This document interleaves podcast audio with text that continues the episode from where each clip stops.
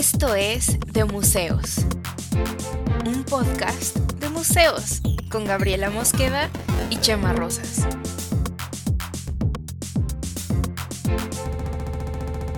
Bienvenidos. ¿Ya? Normalmente este Es cue que es... eh, cambió. Es que salía aquí antes, tres así, salía así, te empezaba como a contar y ya no lo vi. Hola, Pues- Miriam. Oli. Qué manera de empezar el episodio con este... Mira, nos cambió la, nos cambió la interfaz de, de la plataforma en la que grabamos. y- Lo que viene siendo la interfaz. Y entonces ahora no vi el conteo. Y, y según yo soy muy claro, digo, quienes lo estén escuchando no tienen idea, pero quienes estén viendo el video, yo soy muy claro como con el cue de 3, 2, 1. Pero sabes que tu cámara está ahora volteando para otro lado, entonces siento que no me estás viendo, güey. A mí. Ah, Mm, ¿Por qué no me haces caso? Ahí. Ahí estás. Ah, no, no me ves tan fijamente. El, el asunto es que así, ahí no te veo, no te estoy viendo realmente, estoy viendo la La cámara. cámara. Es muy raro eso, ¿no? Es Nos hemos acostumbrado a ver como, o sea, a que nos hablen, pero, pero viendo a otro lado. Pues Porque no es raro que alguien esté hablando así. Sí, directamente a pero la no tanto cámara. porque las compus, es que tú tienes la cámara aparte, pero las compus casi siempre tienen la cámara enfrente. De todos modos, tus ojos están viendo hacia abajo, no hacia mí. O sea, yo yo, podría ah, ponerla. Ajá. O sea, yo podría poner la cámara. Perdónenos los que estén en Spotify porque estamos discutiendo algo así, tal cual de cámaras. A ver, voy a ponerla justo hacia ti. Ok. Así. Y así veo la cámara y te veo como por de- como atrás. No, ahora me siento invadida, güey. Ah, Está raro, ¿no? Incluso la gente que nos esté viendo como que no sé, rompiendo la, ¿cómo se llama? La, rompi- rompiendo la cuarta pared. la Ajá. cuarta pared. Esa mamada. Que no sé qué tanto existe esta cuarta pared en podcast porque en teoría pues sí hablamos tú y yo, pero pero pero no. Pues no sé, la tercera pared sería el audio. La segunda pared es el audio, no sé. La tercera es el video. La cuarta, ¿cuál es? no tengo idea. Oye, pero hablando de paredes, hoy vamos a estar hablando de arquitectura, ¿cierto? Me parece. Sí. en este Ah, mira, uy, ah, uh, esta habilidad para conectar. ¿Qué tal, eh? es estar así en todo. Pero- Está. Pu- Pues, pues justo platícanos, Gab, ¿de qué vamos a platicar hoy? Sé que tiene que ver con, con arquitectura, sé que tiene que ver, no tanto con paredes, pero bueno, me imagino que sí. Y con Pues toda la espacios, arquitectura tiene que ver con paredes. Eh, no estoy seguro, ¿eh? Porque digo, el Partenón no tiene. Mm, pero el Partenón, bueno, tampoco. ¿No es un- arquitectura? pues es un monumento ya. Que no tiene nada que ver con arquitectura. Nada. Las palapas no son de arquitectura, o sea, tú vas a una Las palapa y no- palapas. Las tampoco palapas. tienen paredes. Así. Me estás poniendo como ejemplo de arquitectura. Las palapas. Por supuesto que sí. Solo estoy pensando en. Las chocitas. Las chocitas, ¿eh? ¿Eh? ¿Hay chocitas que no tienen paredes también? O sea, yo digo que puede haber arquitectura sin paredes. No, no sé. Pero bueno, ¿de qué vamos a hablar hoy, Gab? Vamos a hablar de Gaudí, de Antoni Gaudí. ¿Qué ondi, Cami? Antoni Gaudí. Antoni Gaudí. Y para empezar, y porque siento que me voy a equivocar mucho durante el episodio, Antonio, Antoni, Gaudí o Gaudí. ¿Qué es lo correcto? Antoni Gaudí. Acento en la An- I. Y acento en la O. Antoni, Antoni, ajá. Porque es catalán. Entonces, o sea, si fuera español sería Antonio. Digamos, su traducción castellana, supongo que se dice castellana, es Antonio. Pero como es catalán es Antoni. Y Gaudí es el apellido con acento en la I. O sea, sería así como Toño Gutiérrez. Pues, más o menos. No, Gaudí sería más bien como, como que Gaudí, Gau. No, no tiene como una como equivalencia. Gaudí. ¿verdad? Gaudí sería como Gaudí.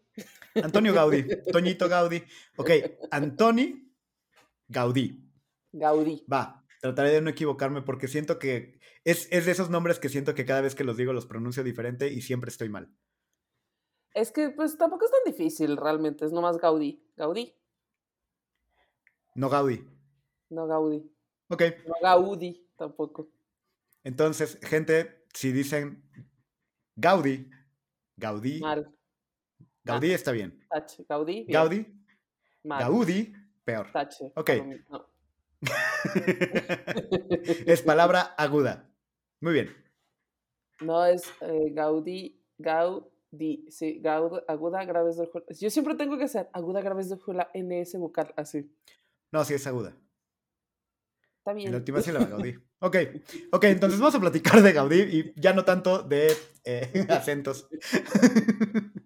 Bueno, habla, para hablar, para hablar de Gaudí, porque es este un, un arquitecto como muy importante de, no solo como, pues no solo como de la arquitectura española, realmente sí es un arquitecto importante de, pues de la historia de la arquitectura. Una especie de genio no incomprendido, de hecho, bastante comprendido, aunque un poco incomprendido en su época, pero exitoso y todo durante sus años eh, de vida también.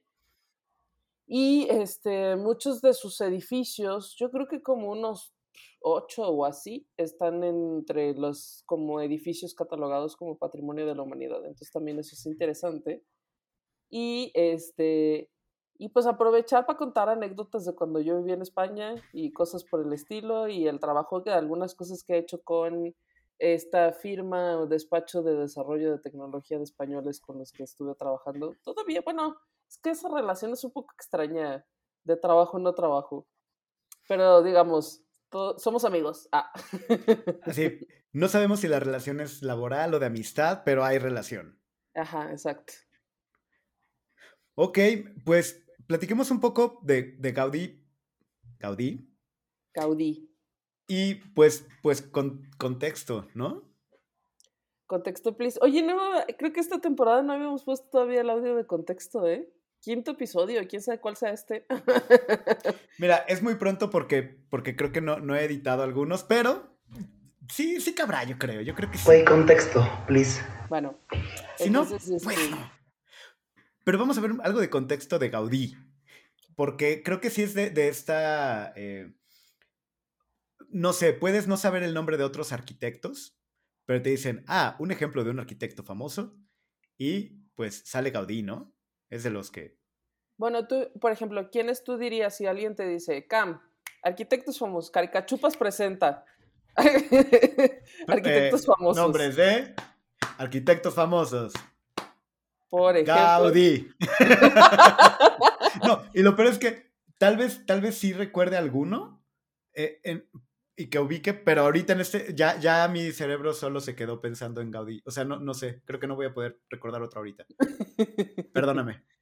Pero qué otro, bueno, sí, es que sí realmente, o sea, si tú piensas, yo porque pues está más, como muchos, hay muchos arquitectos relacionados con, con desarrollo de museos, por ejemplo, ¿no? O sea, está Frank Gehry que hizo el, el Guggenheim de Bilbao, eh, y, o sea, hay varios arquitectos famosos por ahí, pero... Bueno, Renzo Piano. Renzo Piano ha hecho un chingo de museos y adaptaciones de espacios a que sea, eh, se vuelvan museos y así. Pero fuera de esos que yo tengo en mente por la relación con los museos, sí, cuando te dicen nombre de arquitecto famoso es Gaudí, ¿no? Sí, o sea, como que ahorita estaba como que haciendo memoria de, de arquitectos que ubico y, y porque también tengo referentes por otros lados, pero que no tiene absolutamente nada que ver con Gaudí. Eh, Louis Sullivan, No sé porque arquitecto de la escuela de Chicago y porque por cuestiones del funcionalismo que yo traigo en otras cosas que, que veo en, en mis clases y que digo, ah, sí, claro, funcionalismo en la arquitectura, Louis Sullivan y esto, pero es más como por otro tipo de referentes más que por los edificios en particular o por un estilo tan característico como, como el de Gaudí. Y luego, pues inevitablemente, eh, cuando piensas en Gaudí, piensas en la Sagrada Familia, que es además el edificio este, mm, más grande, el que quedó inconcluso porque se murió. Hay una historia ahí trágica de este Gaudí, hubo una época en la que se volvió casi como un ermitaño, un, eh, un, un, er, un eremita ahí aislado y con sus ideas y tal, y que ya creo que casi que ni se bañaba ni nada. Entonces lo atropelló un tranvía y lo mató. Bueno, creo que no lo mató así en el instante, lo que dejó muy mal y se tardaron mucho en llevarlo al hospital porque pensaron que era un vagabundo, güey. Y entonces se murió. Y que pues igual y si lo era, ¿no? O sea, digo, si era Gaudí, pero también era un vagabundo. Eh, pues en sus últimos años parece que sí, que sí como que... Sí, o sea, hay una cosa ahí que no, no alcancé como a terminar de investigar, o sea, lo sabía y ya no lo alcancé a investigar, que creo que se volvió como muy, este, como fervoroso de la religión y entonces como que dijo, nada, los bienes materiales, nada me importa y así, y entonces eh, se volvió como una especie de vagabundo arquitectónico. Wow. Entonces iba justo a la Sagrada Familia ese día porque estaba terminando todavía de construirse las, bueno, no se ha terminado de construir la Sagrada Familia. Este y lo atropelló el tranvía. o sea, no, no sé, y, yo sé que puedo estar súper faltando al respeto a un gran maestro, pero sí de pronto me, la historia me, me pareció como, como esto que ubicamos de Changoleón. O sea, como de... ¿Qué? O sea, como, como de ver a un vagabundo y así en la calle. Yo no sé cuál es la este historia de Changoleón, güey. Este, pues yo tampoco sé muy bien, pero es como, como el típico que dicen que, que ves un vagabundo en la calle así como súper destruido y es de, ah, no, pues ahí donde ves, él es uno del, es, es doctor en filosofía y letras de la UNAM y sus publicaciones son... Sí, sé que, sé que Changoleón era, era maestro de la UNAM y que tenía cuestiones así académicas bastante elevadas. Hasta que pues se convirtió en Changoleón. Y por eso como que lo pensé, que dudo que, que, Gaudí haya caído en eso, porque si traía el rollo muy religioso, este, pues me imagino que más bien era un asunto de despojo, ¿no? De, de los bienes materiales, materiales más que de perdición eh, en vicios o algo así. Sí, ajá, ajá. Bueno, pero igualmente, pues un, un final trágico de una vida de una persona que en, esa época ya era súper exitoso. O sea, cuando estaba todavía haciendo la Sagrada Familia, que además fue como el proyecto más grande, este, pues ya era un, ya era el gran arquitecto, ya había construido un chingo de cosas que ya se habían hecho famosas, ya había hecho el Parkwell, ya había, o sea, ya, ya era el encumbrado, ¿no? Em, y luego la otra cosa es, la Sagrada Familia nunca se ha terminado de construir porque la cosa es que Gaudí sí era como un genio extraño, entonces eh, pensaba en los volúmenes y en las, en las dimensiones y en las capacidades de carga y cosas así de una manera muy diferente de como normalmente piensan los arquitectos, porque además parece que nunca le fue muy bien en la escuela, o sea, en la escuela de arquitectura. Ok. Este, y entonces él lo que hacía era, haz de cuenta que hay una forma que se llama catenaria, que es una, es una especie de parábola, o sea, es, es, es, si tú haz de cuenta, agarras una cadenita y la cuelgas y le pones un peso, entonces hace una cierta forma hacia abajo, ¿no? O sea, agarras la cadenita, digamos, voy a agarrar este cable, ¿no? y le pones un peso y entonces hace así, si tiene más peso o menos peso, ¿no? Ok. Y entonces, este, este, esta forma es como la más adecuada para cargar. Si tú la volteas, hace una, digamos, cúpula, pero no es una cúpula porque las cúpulas son redondas. O son, no redondas, esféricas, no. O sea, sería una cúpula, pero más aguda. Ándale. Pues es esa forma, la catenaria. sí, pero que la usó en muchísimos de sus, de sus este, construcciones. Ajá. Y entonces la cosa es que él no tenía planos, no había planos de la, de la Sagrada Familia, había unas pinches maquetas que eran un chingo de cadenas colgadas del techo con muchos pesitos. Hay, hay fotos de eso, por favor, quien... Es que ya no sé si Derek va a estar editando esto, pero si lo estás, Derek, espero que sí. Hola, Derek. Pon, aquí, existen esas fotos donde está eh, esa pinche colgadera de cadenas que este que es en lo que él estaba ahí, o sea, porque él iba todos los días a la obra y les decía, no, este poquito para allá y este poquito para acá y así. Y entonces funcionaban, sus edificios funcionaban y muy bien, pero es una forma muy atípica de trabajar. y por lo tanto ha sido muy difícil terminar de construir la Sagrada Familia. Como me imagino, tienes tu maqueta de cadenitas y si te paras de cabeza, puedes ver la forma que tendría la Sagrada Familia. Exacto. exacto. Eso es como de que. Qué extraño trabajar así. O sea, sí habla también de una forma de pensar eh, distinta, por decir poco. Por decir poco. Pero de verdad, como muy. O sea, sí, muy disruptiva, pero muy al mismo tiempo genial, ¿no? Claro. Y luego también hay todo un tema de. Bueno, pues lo que pasa es que también. Em, eh, Gaudí era catalán y entonces la mayor, aunque no era de Barcelona, era de otra ciudad que se llama Reus. Este, casi toda la obra eh, de Gaudí pues está en, Barcelona y además edificios súper importantes de las calles principales de Barcelona y de las más bonitas y tal están eh, eh, construidos por Gaudí y entonces em, también es un símbolo como muy identitario de, pues de la, del pueblo catalán, ¿no? Se ha, vuelto, ha vuelto con el tiempo.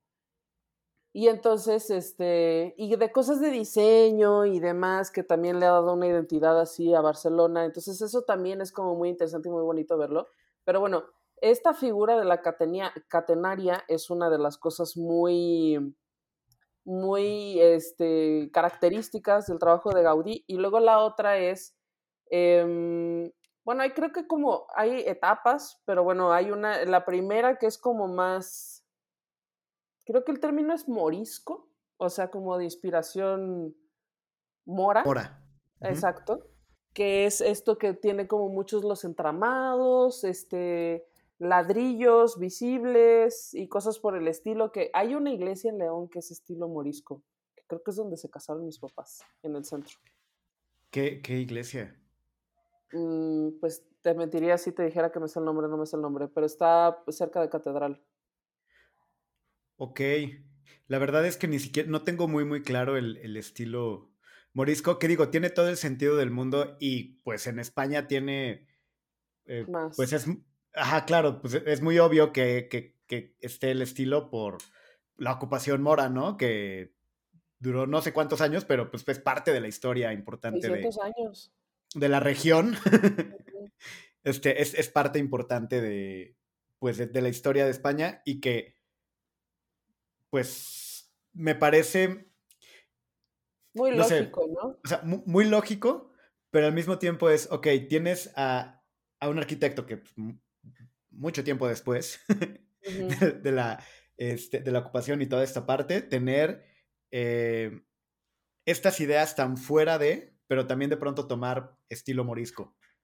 Sí, y hay uno de los edificios que fue eh, originalmente construido por Gaudí, de estos de estilo morisco, o de estos como, digamos, de una etapa primera de Gaudí, que ahora es una sede de una cosa que se llama Caixa Forum. Este, Caixa Forum es, es que eso me parece a mí que está chido y eso no existe aquí en México, en España, eh, las empresas grandes tienen, tienen como, mm, pues no necesariamente obligación, pero es como altamente recomendable que dediquen parte de su dinero, sobre todo de lo que tendrían que pagar de impuestos o cosas así, a temas de responsabilidad social empresarial o responsabilidad, responsabilidad social empresarial, pero que pueden elegir dedicarlo, digamos, a cosas de, este, como medioambientales o artísticas o y demás, ¿no? Y entonces hay un fenómeno allá en el que varios bancos importantes o este, empresas de seguros dedican tiempo, esfuerzo, dinero, compra de espacios, este, programación permanente a cosas artísticas. Entonces eso es como súper bonito, porque por ejemplo había un lugar en Madrid que se llamaba Casa casa tomada, casa quemada, casa no me acuerdo qué, pero, pero bueno, era de un banco muy local que se llamaba Caja Madrid, ¿no? Entonces los de Caja Madrid tenían ese lugar.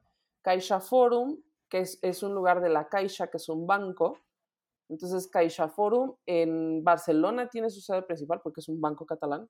Este, En Barcelona tiene su sede principal en un, en un edificio que fue construido por Gaudí y es un edificio precioso, súper grande, eh, con las exposiciones que tienen son así como de gran formato, están súper bien y demás. Eh, y creo que además los precios como, pues, eh, o sea, creo que o eran gratis, o eran gratis cuando yo estaba, o eran muy accesibles, o sea, bastante más que otros museos, ¿no? Em, por ejemplo, Fundación MAPFRE, de Seguros MAPFRE, tienen un espacio muy bonito también en, en Recoletos, que es, digamos, que sería quizá como el Paseo de la Reforma aquí, como avenida grande muy principal en Madrid, eh, y se dedican a fotografía, por ejemplo, o sea, ya inclusive tienen como vocaciones específicas de que los de, los de Fundación Mafre hacen fotos, los de no sé qué hacen tal cosa, estos hacen instalaciones, estos hacen más arte contemporáneo y tal. Inclusive algunas de las exposiciones que yo llegué a ver allá, luego se las traen acá porque, o sea, están súper bien hechas, muy bien curadas y todo, ¿no? Entonces, eso Fíjate que a mí se me hace que está bastante bien, eso no existe aquí, eso podría ayudar muchísimo, ya que el gobierno no le quiere dar nada de dinero a la cultura. Este, pues, o sea, deberían al menos permitir que estas cosas pudieran echarse a caminar, ¿no? Aquí en México existe la colección de fomento cultural Banamex. Y, te iba a decir... Es, eh, que la única, sí. ¿Que, ¿Que el Sumaya no es eso? No, lo que pasa es que la figura es muy diferente, porque el Sumaya no es responsabilidad social empresarial, el Sumaya es colección, acervo de Carlos Slim, que él lo puso en una fundación para que a través de la fundación pudieran canalizar recursos, pero no es una como obligación de este de responsabilidad social empresarial. Tiempo, ¿puedes ponerle pausa a mi cam? Claro. Ya se olvidó que estaba diciendo.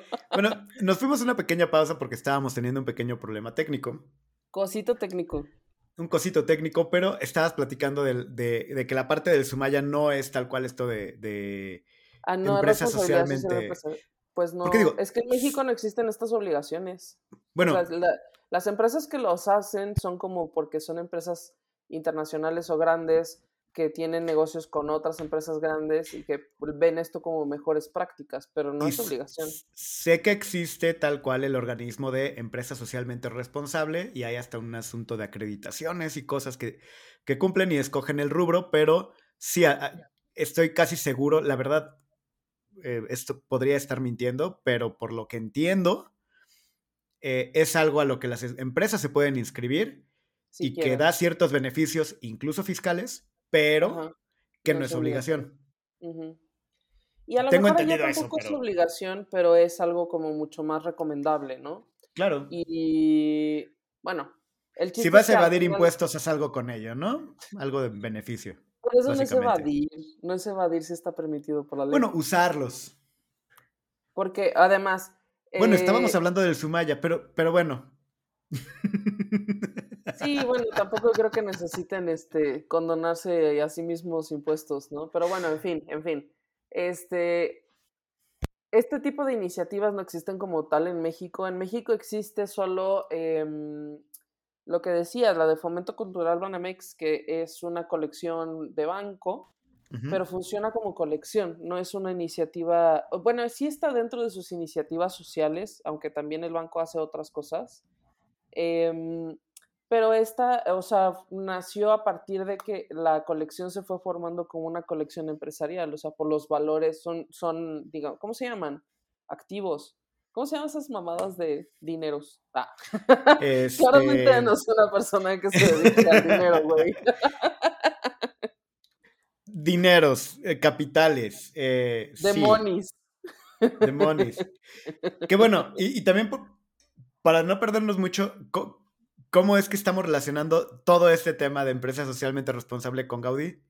Con, por, la Caixa, porque está el Caixa Forum en el edificio, en el edificio de inspiración morisca de Gaudí, que este, decíamos 600 años, 600 años de, dominio moro en España. Es que ya no sé si siquiera los moros, decir moro está bien. O sea, Pero. ¿Decir ye- moro está bien o ya nos van a funar por decir moro? Ay, la verdad no sé. y- y, o sea, si, si, lo, si está mal y lo digo es porque ignoro, honestamente. Yo también, Pero, pero, bueno. pero porque así lo vi en la escuela, honestamente, porque No así me lo enseñaron en la nosotros también somos oprimidos. Ah. No, y aparte, yo, yo lo ubico porque en la escuela, cuando ves historia universal, Dicen este, moros, ¿no? eh, es la, la- la- ocupación mora. Sí, sí, perdón, pero así lo vi en la escuela. A lo mejor está mal y ya es históricamente incorrecto, pero, o sea, ocurre eso en la península ibérica y, 600 años. De hecho, por eso nosotros, eh, de hecho, tú debes saber esta historia, ¿no? y Todas ahora las nos quejamos de las empresas socialmente responsables. Sí, O sea, este es... No, muy bien ellos. No, pero a ver, tiempo, nada más. Breviario cultural, que lo debes saber Ah. Sí. tú.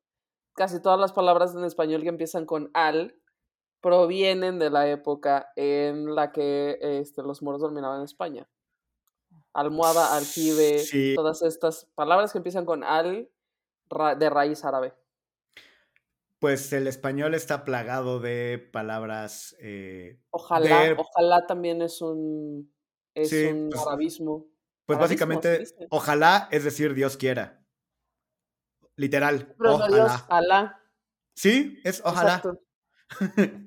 Ah, sí, al- almohada es como una aljibe. forma de regazo.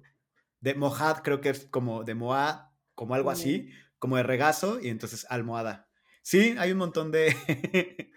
Sí, un chino. este, eh, el, el español está plagado de... eh, se les llama arabismos, hasta donde sé. Arabi- ah, no, Este- no, ara- no arabismos, arabismos. Sí, algo así. Bueno, Pero sí, sé, sé que... acá nos llega de rebote, hay algunas cuantas cosas de inspiración morisca, como el kiosco morisco que está en la Alameda Santa María la Ribera, que fue mi colonia por muchos años. Este, y algunas otras cosas, la verdad es que ya México nos llegó un rebote ahí muy lejano, ¿no? Este, pero bueno, la primera etapa de Gaudí, volvamos a Gaudí. Regreso, ¿ah? La primera etapa de Gaudí fue morisca o de inspiración morisca. Luego Ajá. está la etapa de este. Lo apunté, a ver, espérame. Sí, apunté. Hice lo que viene siendo mi apunte. Neogótico. Ajá. Ah, no, espérate. El, el, es el, el Caixaforum es neogótico. Y, eh, o sea. Y. Ah, bueno, y neogótico también es. Este. De la empresa esta de los españoles, mis amigos, amigo jefe. Jaime Solana, ah, saludos a él si alguna vez escucha este podcast, quién sabe si lo haga. este, ellos tienen una aplicación que funciona en un lugar que se llama Palacio de Astorga, que era un palacio episcopal, ahora es un museo, que es de la etapa eh, neogótica de Gaudí. Eh, tiene azulejos y murales, es todavía muy como, este, mm, es que siento que al piensas en Gaudí, o yo pienso en Gaudí y pienso así formas, así como, ¿sabes? Como Sí, aguadas. asimétrico. asimétrico. Este no, estos son edificios muy, todavía muy, pues digamos, como pensarías un edificio en, en- en lo normal, paredes rectas, este, cero curvas y cosas así, ¿no? Tiene azulejos y es muy bonito y todo. Ahora es un museo y ahí hay una aplicación de visita de, de las que desarrollan en, en en España. Este, que son, pues estas, es que eso también me parece extraño porque no ha pegado nunca en México. em, y es por eso que esta relación de trabajo es un poco extraña, porque mm, in- por un buen tiempo intentamos mover este tema de las aplicaciones de visita para los museos y este, entre que les parecía caro, que les parecía, pues es que sí, para los presupuestos mexicanos, pues sí, les parecía innecesario de alguna manera, porque decían, no, pero o sea, como que, pero aquí tenemos a los guías de, del que hacen los recorridos guiados, ¿no? Y yo que fui guía de recorridos guiados, diría, bueno, pues es que, pero no es una, un- no es lo único que puedes hacer, ¿no? Y de todos modos hay gente a la que no le gustan los recorridos guiados. A mí no muchas veces me gustan. Habiendo sido guía, no muchas veces me gustan los recorridos guiados. Eh, pero entiendo el valor, ¿sabes? Porque como lo hice Claro. muchos años, este, muchas de mis experiencias más gratas fueron gente que me llegó a decir, ay, es que me encanta, que por fin alguien me explica, porque luego vengo y no entiendo nada y cosas así, ¿no? Y que, perdón, y eso creo que podría ser todo un tema para otro episodio completo.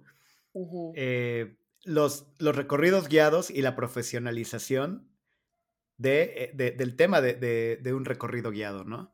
Este, desde la parte de bienvenidos al callejón del beso ¿Sabes? De, de, de, los niños que, que, te hacen este tipo de recorridos.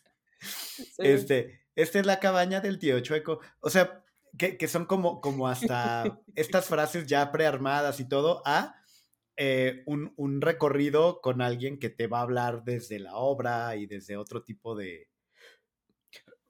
Pues vaya, una, una un intérprete de la curaduría incluso, que ya es otro tema. Sí. Bueno, a mí, a mí, a mí, trabajando en el Museo de León, gente me llegó a dar de que como dinero. No se cobraban, los recorridos no se cobraban. Sí, ¿no? Este, pues sí era mi chamba, ¿sabes? O sea, a mí me pagaban, pero me daban dinero y, no, había todo un conflicto Lo que sea su voluntad. si le pesa darme una moneda, deme un billete que es más ligero. Que no afecte su economía. Porque dicen que no afecte su economía, güey. Pero bueno, o sea, a mí me, a mí me causó un poco de conflicto interno en lo personal, como de que, pero, ¿por qué me están dando dinero si ya me están pagando y esta es mi chamba? Eso, uno. Y dos, también había una suerte de, de, eh, pues no conflicto, pero, o sea, como de que, porque a ella le están dando, pero es que nos daban de que 50 pesos, punto, o sea, pero como los custodios estaban ahí también todo el día y era como, porque a ella le dan, yo aquí estoy parado todo el día, ¿no? o, o, a los otros guías que no estaban dando recorridos. O, sea, güey, a nivel laboral era un tema. ¿Sabes qué? Creo que hay que poner un. Hay que, hay, hay que ponerle un alfiler a, a, este tema porque creo que nos da para un episodio completo. Sí, podríamos. sí, podríamos. Platicar porque creo que sí, sí es algo, algo mm, que nos da mucho de qué hablar. Sí, la verdad sí. Pero bueno, sí, pongámosle ahí un pin. Este, porque, sí, bueno, en fin. Em, con los españoles intentamos un tiempo este, mover por todos lados, ¿eh? O sea, sí fue ahí yo muy incansable, yo muy... Ya, ya, yo creo que ya me alucinaban así de que las secretarias de los directores y directoras de los museos, así de que, ¡ay, hola! soy Gabriela Mosqueda otra vez, Este. Ya me recuerdes por éxitos. No, yo ya hasta les bromeaba, así de que ya te hice tu llamada semanal, ¿cómo estás? No sé quién, ya me sabía quién eran y todos, ¿no? Ajá. Este, imposible moverlo, imposible moverlo a la puta burocracia mexicana, güey. Em, y ahorita yo supongo, porque de eso ya hace un buen rato, yo supongo que ahorita está mucho peor. Ya no lo hemos movido allí, este, hemos, más bien tuvimos otro tipo de desarrollos como sus privados, con ellos sí se puede. Este, pero no, o sea, también parte de que México esté tan atrasado en el desarrollo cultural, de, en desarrollo de tecnología en cultura, es pinche culpa del gobierno, la neta. Ay, yo, gobierno, maldita sea el Ah, sí. no dices nada. Estoy dejando que me que solo, hijo. No, no, no, lo que pasa es que. es que tal cual me estás platicando desde toda esta experiencia que parte de, eh, de, este trabajo que hiciste desde, desde esta empresa y que es como, pues sí no encuentro como, ¿cómo decir? No, pero tal vez lo que pasa es que el público no está listo para... No, no, o sea, sí me queda clarísimo que es un asunto de gobierno que eh, incluso por, desde políticas, desde lo que ya decías de iniciativa privada, de incentivos, de cómo trabajar, de tal mejor empresas socialmente responsables, pero es un montón de bloqueos y me queda clarísimo por qué y por cosas que ya hemos hablado incluso en, capítulos de mamadas gubernamentales en los museos, que, que, no hay por dónde de pronto eh, ver una inversión hacia una profesionalización o modernización de procesos en los museos. Sí, y luego también hay otra cosa que, bueno, ya lo hemos hablado, ¿no? Pero que todavía me sigue sucediendo, aunque hace ya mucho tiempo que salí de, de trabajar en cosas de gobierno, pero ahora en lo privado me pasa, ya bastante menos, ¿eh? creo que eso va cambiando un poco más rápido, pero que aún ya haciendo cosas específicas de, de museos, este, me digan así como de que, ah, sí, así como de que gratis. Y yo así de... Ah, claro. Pero ¿por qué pensarías que, o sea, pero tú eres una galería? ¿Qué no vives tú de, sabes, de negociar con las cosas del arte? Como, ¿por qué esperarías que yo hiciera esto gratuitamente? No voy a decir nombres. Pues porque es arte y este cultura, ¿no? Y eso normalmente es gratis. Mm, afortunadamente yo siento que, es que siento también y he visto que cada vez más se habla más abiertamente de que tienes que cobrar el trabajo artístico cultural. Por supuesto. Y que no tienes por qué estarle regateando el trabajo a la gente que trabajamos en cultura entonces, y eso me da un poco de tranquilidad en el futuro. Espero que, este, que no tengas que aclararle a la gente que, el trabajo que tú haces, sabes, tiene una calidad, tiene un bla, bla, bla, tiene valores. O sea, es que todavía me cuesta a mí eh, explicarle a la gente así como de, en términos de, oye, a ver, tú me conoces, o sea, porque me han buscado en algún momento así como de que es que te vimos en redes. Bueno, tú me has visto en redes, porque yo he hecho un chingo de trabajo para que aparezcamos en redes. Claro. Y tú has visto entonces la calidad del contenido en lo que hacemos, ¿por qué pensarías que eso es gratis? En fin. Sí, incluso que me veas en redes me ha costado eh, a veces hasta, digo, no sé si lo haga, si, se hagan de museos, pero hasta invertir en cierto eh, campaña, promoción, cosas en redes que cuesta. No en de museos específicamente, digamos, meterle dinero. Ah, bueno, alguna vez a lo mejor cuando estaba muy de que 50 followers, a lo mejor sí, pero ya no me acuerdo porque también de eso hace un chingo. Este, pero no, la intención realmente es, porque eso es, este, ya voy a hablar aquí de nichos de mercado y cosas así. Eh, este... ¿Quién iba a pensar que empezar hablando de Gaudí nos iba a llevar a hablar de los nichos de mercado? O sea, hemos tenido tangentes en este podcast y creo que este, este episodio en particular, y, siguiendo un poco eh, la inspiración de Gaudí, ¿eh? Pues sí, nos salimos, nos salimos del mundo. Las tangentes naturales de la conversación de pronto ya nos llevaron a hablar de, bueno, es que mira, la monetización en Facebook es como... Sí, pero bueno, al final, solo para cerrar, solo para cerrar la tangente, es que em, yo no he querido meterle publicidad, porque si tú le metes publicidad, es que también, pues, pinche Instagram es un negocio. Si tú le metes publicidad, pues te muestra más y te jalas un chingo de seguidores. Es algo que no he querido hacer, porque me, sí me he preocupado como por construir esa red de manera orgánica con gente que conozco en la vida real, ¿sabes? Gente de museos, curadores, tal, artistas y cosas, eh, eh, cosas, no, personas como del gremio. Em, y por lo tanto es como mucho más orgánico y por lo tanto eso es parte de la relevancia de, museos. Oye, y comentaste un par de cosas que creo que son clave. Eh, construcción orgánica. Gaudí. Se basaba mucho en la naturaleza, ¿cierto? El máster de regresarme al camino de la conversación. Construcción orgánica. Yo sé que mucho de esto que hablábamos del rollo asimétrico en las construcciones, que después vemos en muchos edificios de, Gaudí, tienen que ver con justo con esta parte orgánica, ¿no? De, de que la naturaleza no es cúbica, no, son, no hay cuadrados como los edificios que conocemos. La naturaleza se comporta de manera diferente y por qué los edificios o los lugares que habitamos, porque no solo son edificios, son parques, incluso objetos que, hizo, porque no solo hizo arquitectura, según sé. Eh, ¿Por qué tendrían que seguir reglas que no sigue la naturaleza, no? Un poco por ahí. ¿Por qué pagar monetización si puedes seguir un flujo orgánico un poco? Pero bueno, ¿cómo...?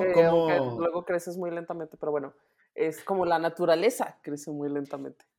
¿Cómo, cómo se experimentan estos, estos edificios y este tipo de, arquitectura en tu experiencia? Pues mira, bueno, es que justo iba a eso. Ahí estaban según como estas cuatro etapas, la del morisco, neogótico, luego está el, la, la, naturalista, y luego hay otra madre que se llama síntesis naturalista, o sea que ya lo, lo así, lo, lo complejizó, ¿no? entonces, pero sí, porque hay una historia que también es un, yo no sé qué tanto también sea como fábula y qué tanto sea mitificación de, de la figura de Gaudí, pero bueno, es cierto es que era un, fue un niño que se enfermaba un chingo y entonces se lo llevaban mucho como a una casa de campo que tenía su familia y entonces ahí estuvo el contacto con la naturaleza y la observación de la naturaleza que marcó su vida y quién sabe qué. Y, y aunque no era ni contemporáneo ni de la misma, así, en- con Benito Juárez tocando la flauta, ¿sabes? Maybe. Con Beno. Sí, como de estas, de, de- de estas imágenes que tenemos de... Y ahí fue donde, viendo una pequeña hoja de parra, Ajá. pensó por primera vez en su primer edificio, Güey, No, el más acento español perfecto tú. ¿verdad? Perdónenme si lo hice muy mal. Y entonces, no, Solo es- estuvo es- súper bien, no, estuvo muy bien. Es voz de documental, realmente, más que de, por imitar españoles. Pero sí, y luego sí hay una etapa claramente donde esto es lo que influencia. Bueno, también hay otra cosa que tendríamos que decir. Gaudí tuvo un mecenas, bueno, no, ¿cómo dirías?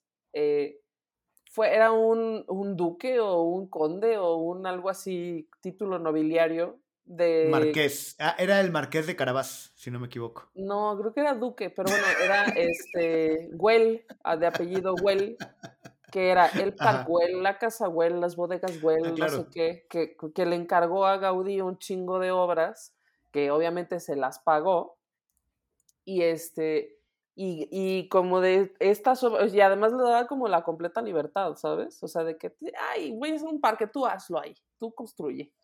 Ahí entonces- tengo un terrenito, Exacto. tengo dinero, haz un parque, ándale. Era un güey súper rico que le metió varo, que le, que le encargó estos, estos proyectos arquitectónicos a Gaudí, que le dio completa libertad, cosa que también es muy atípica, ¿no? O sea, no toda la gente con el talento tiene un, pues, es que no, pues mm, sí, no es mecenas, ¿no? no Un pertenece patronazgo. al Patronazgo.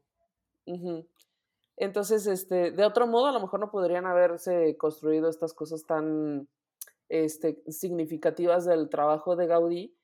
Y, y además es, por ejemplo, en Parkwell, donde vemos, ahí sí ya es así como súper evidente, como todo el, el estilo. Esto es lo que más, de las cosas que más ubicamos de Gaudí, que tiene unas, eh, esta cosa que vemos mucho con los azulejos, que eran realmente pedazos pedazos recogidos de vajillas de cerámica, de azulejos Ajá. viejos de otros lados y cosas así, que se llama, tiene un nombre y lo apunto por aquí, se llama trencadís, que es en catalán que significa roto o hecho con pedazos de cosas rotas. Trencadís. Este, que es una cosa súper característica de él. Entonces, en la entrada del Parkwell, o una de las entradas del Parkwell, está una salamandra que es de colores como verdes y azules, que está hecha con cachos de, de platos y vasos y tazas. De hecho, hay una, con una foto muy famosa que tiene como un asa de una taza que está ahí pegado. No me acuerdo si en la salamandra, pero creo que sí. Ajá. Este, y, eh, y todo el parque, también como las bardas y así, están también cubiertas como de este tipo de azulejos, ¿no? Y entonces, ¿y por qué jugaba? Porque decía, bueno, es que no puedo ponerle como al- a, esta barda que es eh, irregular, que no es plana, pues no le puedo poner un, un azulejo plano cuadrado, ¿no? Porque se va Claro. a salir y se va, y se va a ver choco con el resto de las cosas. Entonces todo estaba de cachos rotos y así. Pero el efecto final, y esto es que es como, es que me imagino a Gaudí diciendo, pues mira, voy a hacer esta, esta barda así, Ajá. que serpentea, y luego le voy a poner unos cachos de platos rotos. ¿Qué te parece?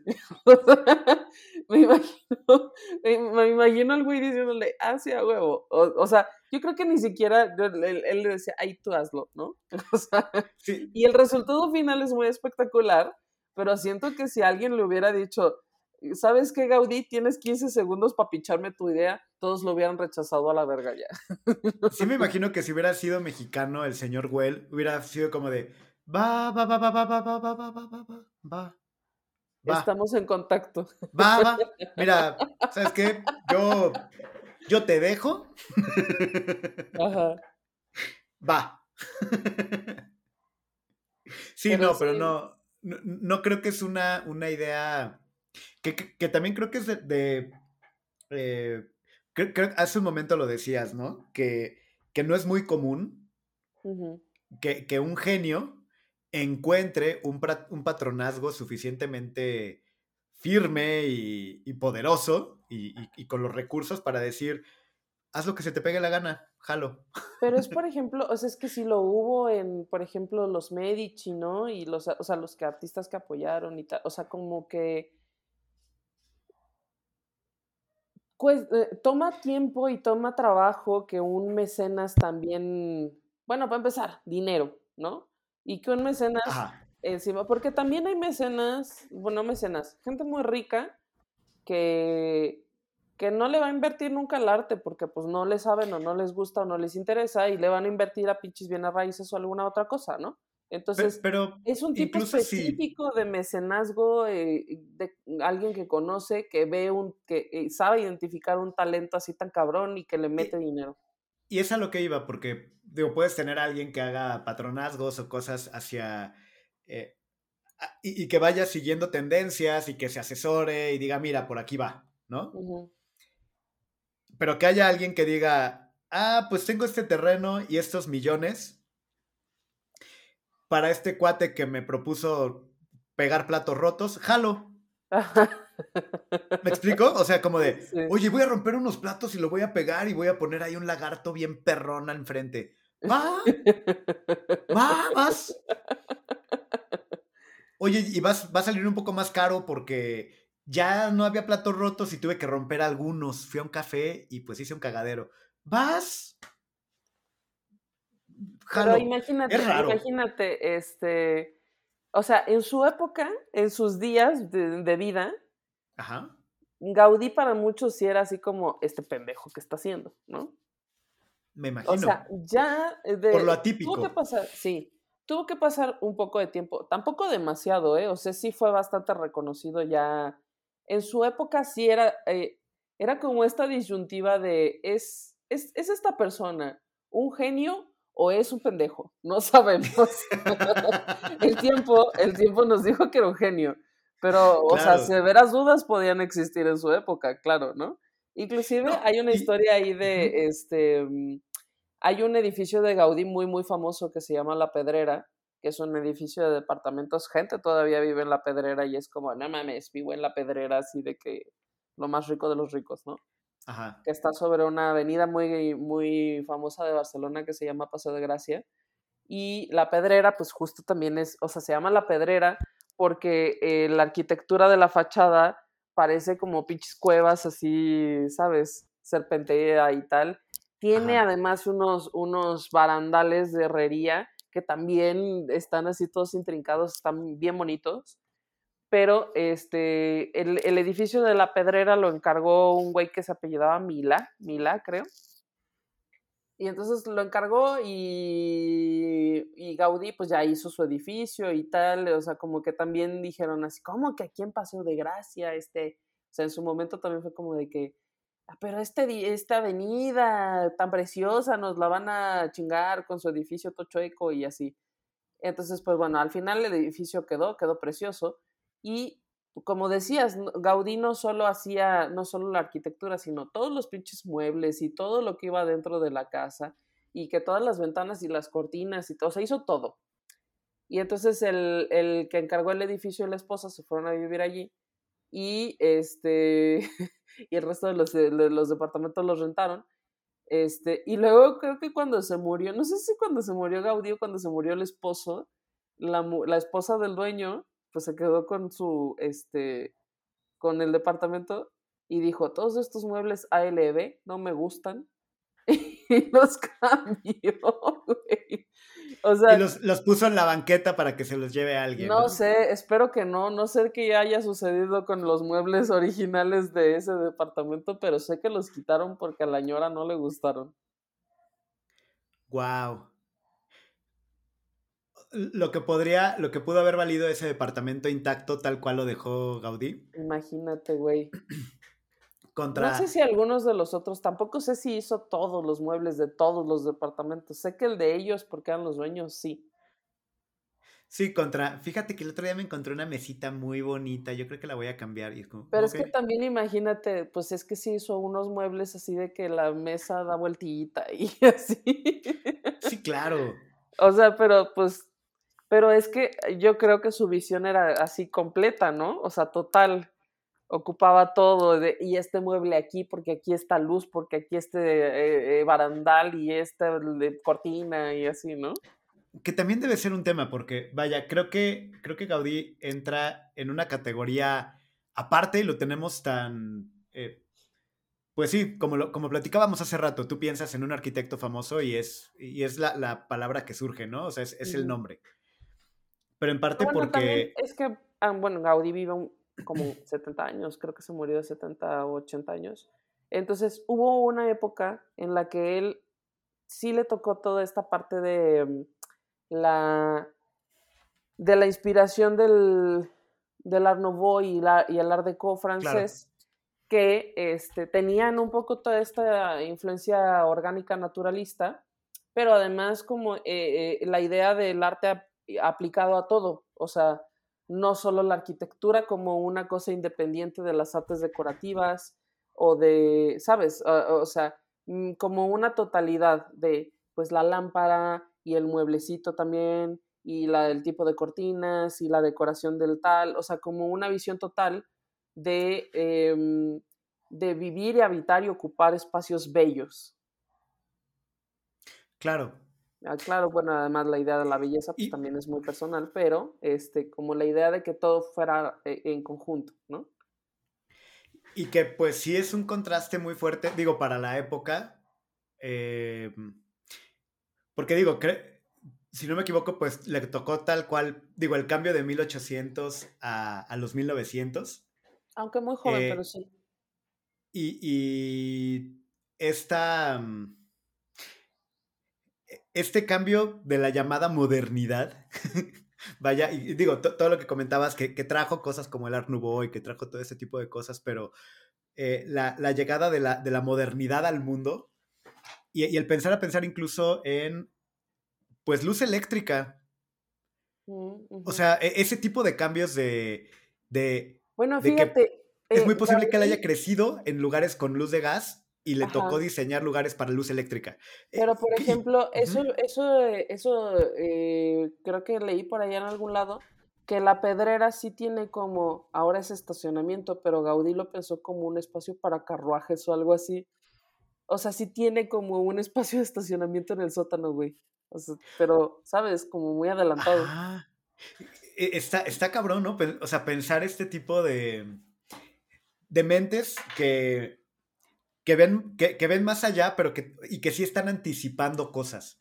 Eh, esta, esta idea de, de la arquitectura como algo natural, como eh, todo esto, eh, la- las cuestiones de luz eh, y todos estos manejos que, que pues hoy parecen tan actuales. Sí, aunque, aunque por ahí El romper con simetrías. Sí, aunque Ajá. en algún momento estuve pensando así como de que, eh, creo que leí así como un... Es que tanto se ha escrito y tanto se ha dicho también de Gaudí, especialmente los españoles y los catalanes, tanto han este, escrito al respecto, Claro. que en algún momento me encontré un artículo, eh, o sea, hace años, que decía así como Gaudí, el primer medioambientalista. Y, Ok. pero no, o sea, eh, otro, luego había otro artículo que decía, no mames, Gaudí no era medioambientalista, eh, este, pero era, o sea, como porque él no lo pensaba en, en términos del medio ambiente, es que también hay que pensar que nosotros, o sea, la idea de medio ambiente y de cuidar el medio ambiente es algo muy de finales del siglo pasado, o sea, eso no existía en la mente de nadie más antes, ¿no? Pero Gaudí más bien lo pensaba, o su inspiración de la naturaleza era más bien como poética, como metafórica. O sea, como en, en estudiar las formas y la naturaleza y los animales y las plantas y el tal, más como por una eh, especie muy bonita de introspección de la naturaleza humana y conviviendo con la naturaleza y tal, que por una cosa medioambiental, pues porque en esa época no se, no se pensaba en esos términos, ¿no? Entonces el artículo que dice, no mames, Gaudí no era medioambientalista, ese fue que, al que yo dije, sí, eso está correcto. Sí, no, pues es que, digo, también, pues justo en estos momentos de modernidad, o sea, pues sí coincide con, con revolución industrial. También. Eh, coincide con todos, pues tal cual con todo este asunto de, que a mí me, me, mama ese término de modernidad de esa época, pero pues que es el origen de que ahora tengamos que hablar de, sí, este, hay que proteger el medio ambiente porque ya nos lo acabamos, básicamente. Sí, este... Ajá. Sí, pero, pero, empieza ahí y el cambio de medios de producción y la, la, y de pronto un tipo que dice, me voy a inspirar en la naturaleza para construir cosas y las formas y, y, y deja tú la, la, simetría de las fábricas, vamos a hacer algo que no tenga paredes cuadradas, que sea pura curva. Eh, y alguien que y, que, y que haya conseguido a alguien que le dé dinero para hacerlo.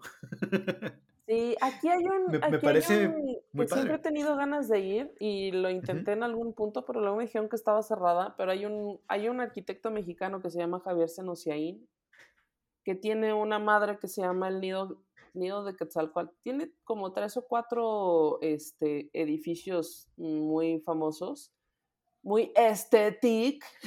Aesthetic, ajá. Este que está, creo que uno está como en el Estado de México y otro creo que está aquí en la Ciudad de México, pero no sé dónde. Este, que tiene una, o sea, tú dirías que tiene una clara influencia de Gaudí en el modo de construcción, en las formas, en el uso de ciertos colores, este, la iluminación, bla, bla, bla, y inclusive como ciertas cosas de azulejos y demás, pero digamos mexicanizado.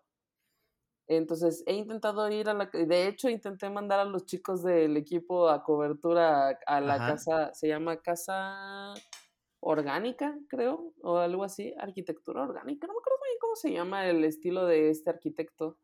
Em, pero eh, eh, son como muy cuidadosos con el tipo de contenido. Bueno, y además me dijeron que estaba cerrada en esa época, cuando lo intenté. No sé si ahora ya está abierta de nuevo, pero este... Pero creo que es algo que también vale la pena ver aquí en México si les interesa. Que, que ahora que lo mencionas, esto de pegar azulejos rotos a, a figuras y a cosas, también hay una tendencia muy, meji, muy mexa, ¿no? En eso. O sea, siento que he visto que... muchos lugares como de bancas y como de cosas y, y en... La verdad ni siquiera tengo muy claro en dónde, pero sí tengo muy, muy presente que en varios lugares y que como de, en el rollo de muy mexicano, que encuentras este tal cual azulejo roto cubriendo ah, eh, alguna figura o una banca o algo así. Como que sí me remite mucho a eso. O sea, no me parece tan ajeno ver las imágenes de Parkwell. eh, algo que, que, haya visto cosas como similares en algún pueblito mágico, no sé, No, pero ahí sí estoy totalmente inventándome la, la relación, ¿eh? No sé. No, pero, pero, o sea, yo tampoco tengo claro de que lo vi en tal lado, ¿sabes? Pero sé que lo he visto en algún otro lado, pero también siento que en México viene un poco como de la precariedad, ¿no? No sé, no es, no es una tendencia estérica, es que pues neta no teníamos más. es que ya tenemos dinero y nos encontramos estos platos rotos y ya echamos aquí, ¿sabes? Siento que sí. Que bueno, si lo piensas, ya ves que luego, por ejemplo, en las carreteras están estos lugares donde se tira escombro y azulejo. Ah, sí, no sé. Si alguien va, sí, y, y hay, y hay lugares de, donde que son tiraderos de escombro, porque pues no lo puedes hacer como en, normalmente en los lugares de, pues dentro de la ciudad no puedes tirar escombros, Sí, sí, supone. tienes que contratar un eh, servicio de recoger escombros, ¿no? Y me imagino que en alguna zona donde haya producción de azulejo, debe haber tiraderos así de todo lo que se rompe. Y si alguien va y recoge y con eso recubre algo, o sea, sí me imagino que puede ser una tendencia muy, muy a partir de eso. Sí, y bueno, y en mi época, en mi época de cuando vivía en España, alguna vez fui a un museo, de- al Museo de Artes Decorativas de Madrid y vi un montón de que lo que yo lo que yo en ese momento dije, ah, talavera poblana. Pero evidentemente la talavera no viene de Puebla, la, la talavera viene de España, la técnica, los, el manejo de los colores viene de España, y a España llegó, me parece, de Portugal. Entonces, ni siquiera es como tampoco una cosa mexicana. Y entonces yo así como... O sea, no la inventó Sanborns. no la inventó Sambos, la casa de los azulejos. no. y bueno, y uno nomás para cerrar, porque ya nos comimos el tiempo, mi cam. Sí, ya, ya, ya es hora de irnos casi. Porque ¿sí? quería contar esta anécdota de cuando, cuando yo vivía allá, Es, yo vivía en Madrid, yo no vivía en Barcelona, pero me fui una semana a Barcelona con una amiga, este, me quedé con ella y así, y entonces un día fui a la, o sea, porque ella, o sea, me quedé con ella, pero ella estaba haciendo otras cosas en su día a día y entonces yo andaba solilla y explorando Barcelona. Y entonces yo dije, ay, debería ir a la Sagrada Familia. Y, güey, ir, entrar a la Sagrada Familia cuesta un varo. O sea, ese ya no es una iglesia, es un museo. Y entonces yo dije, ah, pues no me acuerdo si es que me tenían que depositar o alguna onda, pero bueno, la cosa es, yo esencialmente en esa época, bueno, además tenía como 25 años, y no, no, no como 25, tenía, tenía 25 años, y era... Sí, que fue hace, hace cuatro años más o menos. Hace cuatro años más o menos.